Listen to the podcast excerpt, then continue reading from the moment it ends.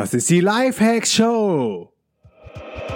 Welcome zur Lifehacks Show. Lifehacks gibt dir selbst erprobte Hacks und Tipps für dein bestes Ich. Und hier ist ein Crash-Test-Dummy für ein besseres Leben. Markus Meurer. Yo Leute, was geht? Willkommen zu einer neuen Folge der Lifehacks Show. Immer noch live aus Brasilien, wo es mir einfach richtig, richtig, richtig geil geht. Hier sind über 30 Grad, die Sonne scheint, das Leben ist einfach, ist simpel, hier sind keine Touristen, man kann jeden Tag Kitesurfen gehen, also es ist einfach, einfach geil und einfach cool.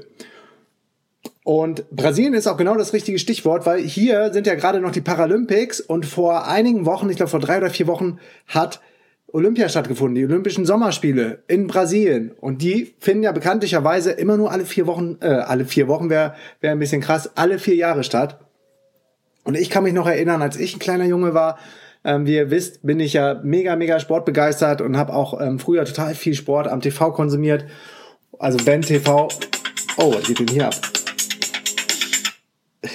Es geht hier mein, mein iPhone an, ohne zu wissen warum. Vielleicht äh, iOS 10 Update spielt hier ein bisschen verrückt. Und ich habe irgendein Stichwort gegeben, könnte ich mir vorstellen, dass, dass jetzt ein Song anfängt zu spielen.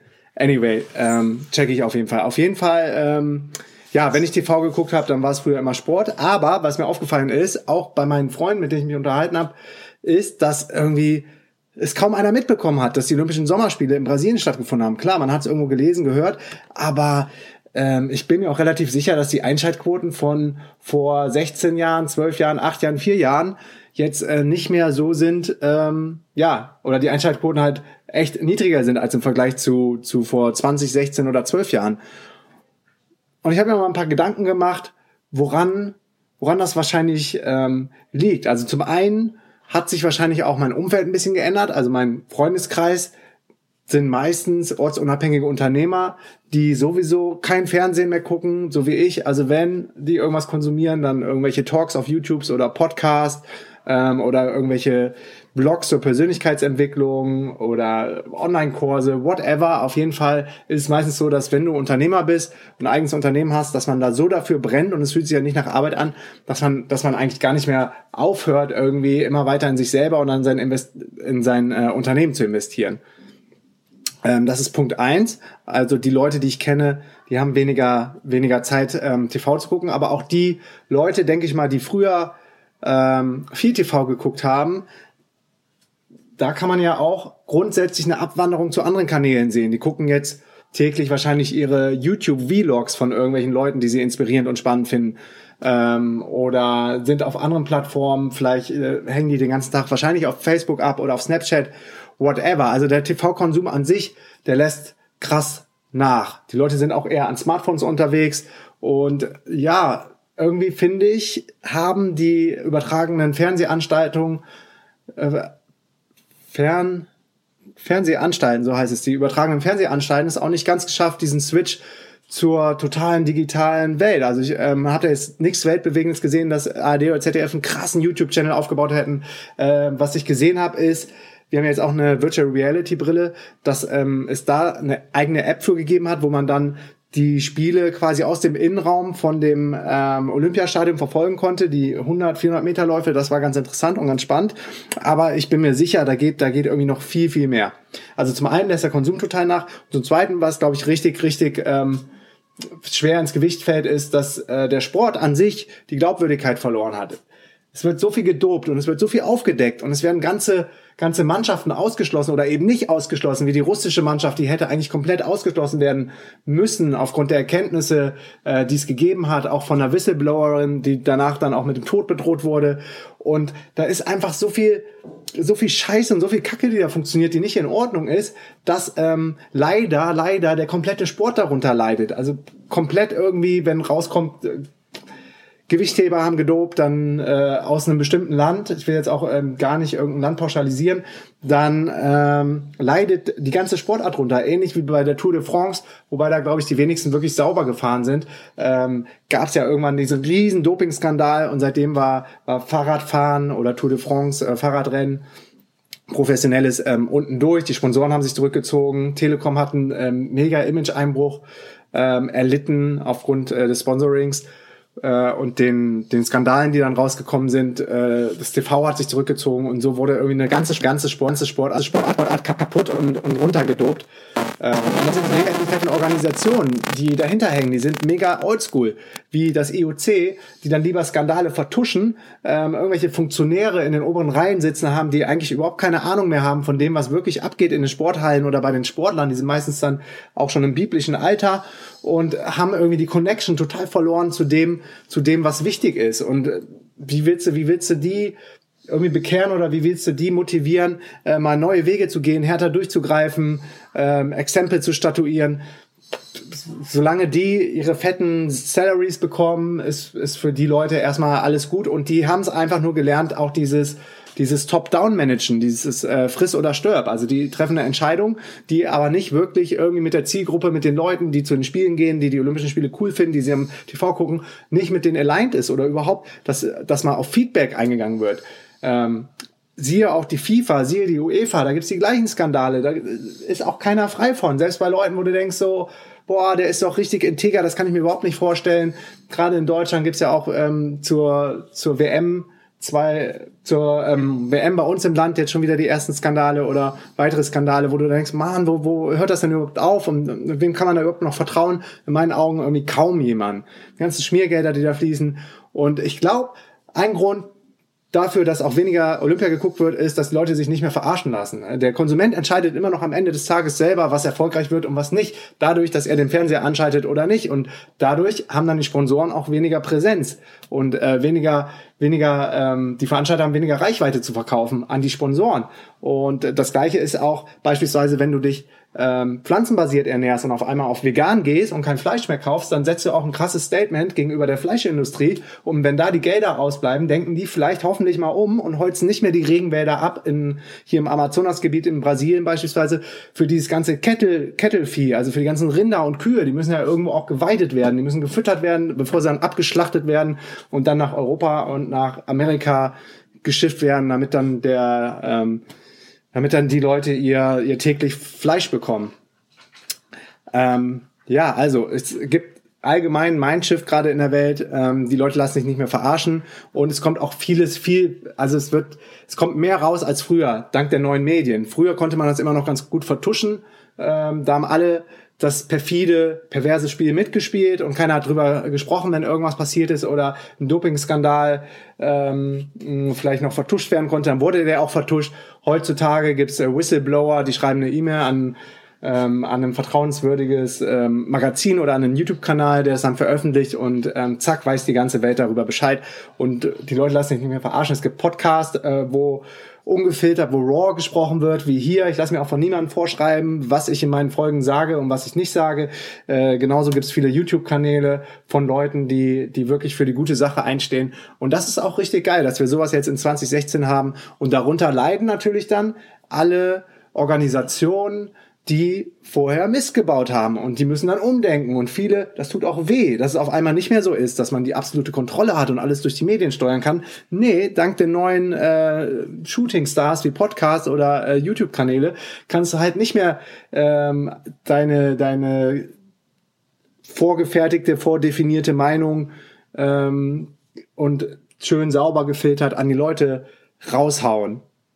Dann was mir bei der Vorbereitung zu dieser Folge noch eingefallen ist, dass man bestimmte Sportarten sollte man auch mal komplett überdenken, wie zum Beispiel Leichtathletik. Ich kenne Leute, die waren live im äh, Olympiastadion in London dabei und haben gesagt, ich habe kaum was gesehen. Also wenn da hinten in der hintersten Ecke irgendwie geile neue Weltrekorde im Hochsprung oder im Stabhochsprung gebrochen wurden, das hast du gar nicht mitgekriegt am anderen Ende von dem ähm, Olympia-Leichtathletikstadion, wo 50, 60, 70, 80.000 Leute reinpassen. Das ist einfach viel zu weit weg. Es gibt dann irgendwo so einen Monitor, wo es übertragen wird. Aber dann kannst du es ja direkt am TV gucken und äh, wahrscheinlich noch viel mehr convenient haben.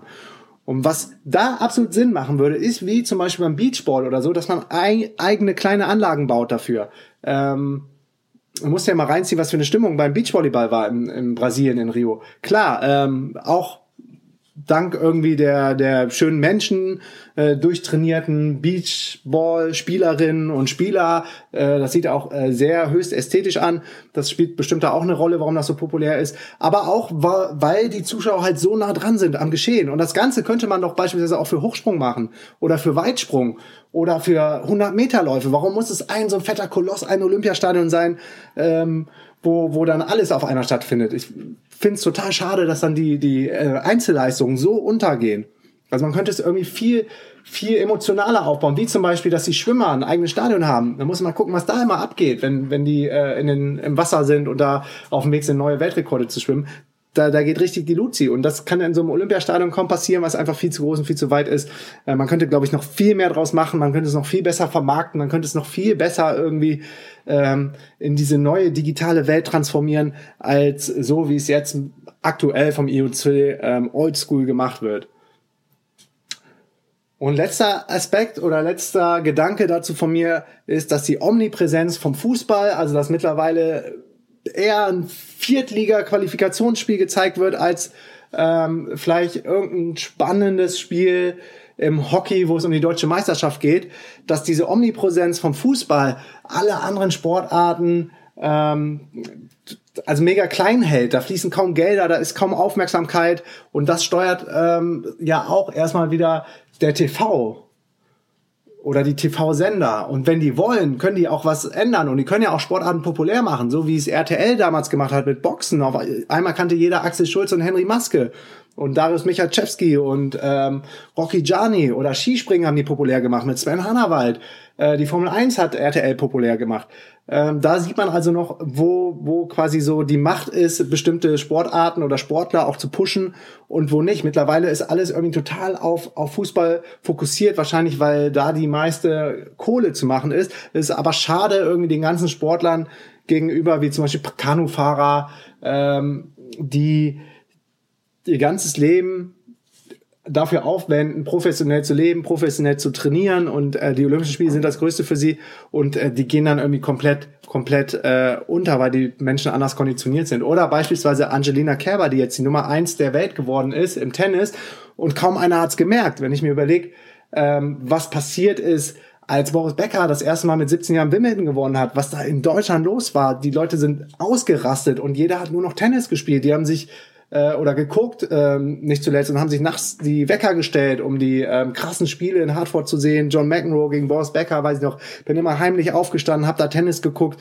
Ich selber bin ja auch zum Tennis so früh gekommen, ähm, dadurch, dass Boris Becker Wimbledon gewonnen hat und dann dieser Becker-Boom entstanden ist und meine Eltern gesagt haben, cool, die Jungs, ich habe noch einen Bruder, der ist zwei Jahre jünger, die sollen auf jeden Fall Sport machen, die sollen irgendwie nicht auf der Straße abhängen, wenn sie jung sind nach der Schule und so ähm, bin ich dann in den Tennisclub gekommen und das war das geilste ever. Ich habe Tennis geliebt. Ich habe Tag und Nacht war ich in diesem Club und habe gehofft, dass irgendjemand mit mir auf den Platz geht und irgendjemand mit mir spielen will. Und wenn ich keinen äh, Spielpartner gefunden habe, dann habe ich stundenlang Bälle gegen diese Tenniswand gedroschen, weil es mir einfach so viel so viel Spaß gemacht hat. Und das war auch eine richtig richtig geile Phase. Und ich bin meinen Eltern mega dankbar, dass die mich dann ähm, damals zum zum Tennis gebracht haben.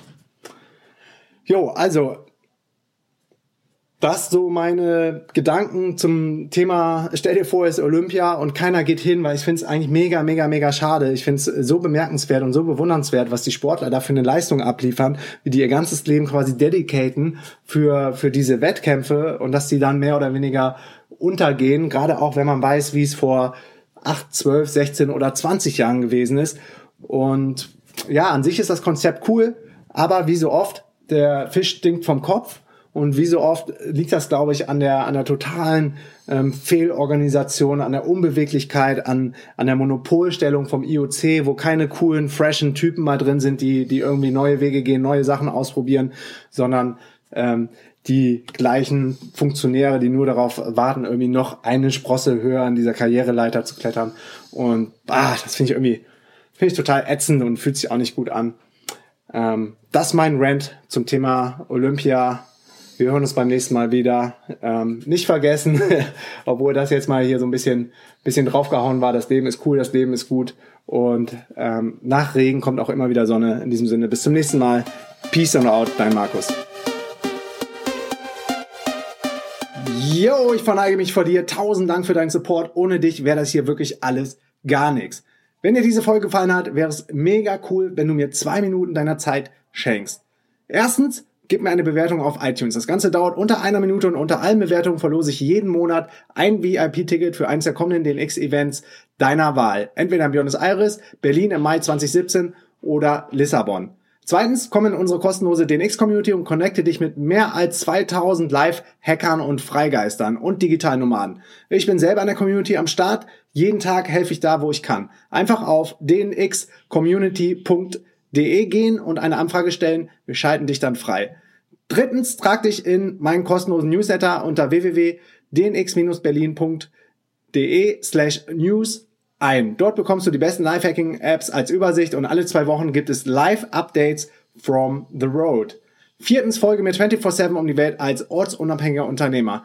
Am meisten mache ich auf Snapchat. Dort findest du mich unter Markus Meurer, Markus mit C und alles zusammengeschrieben.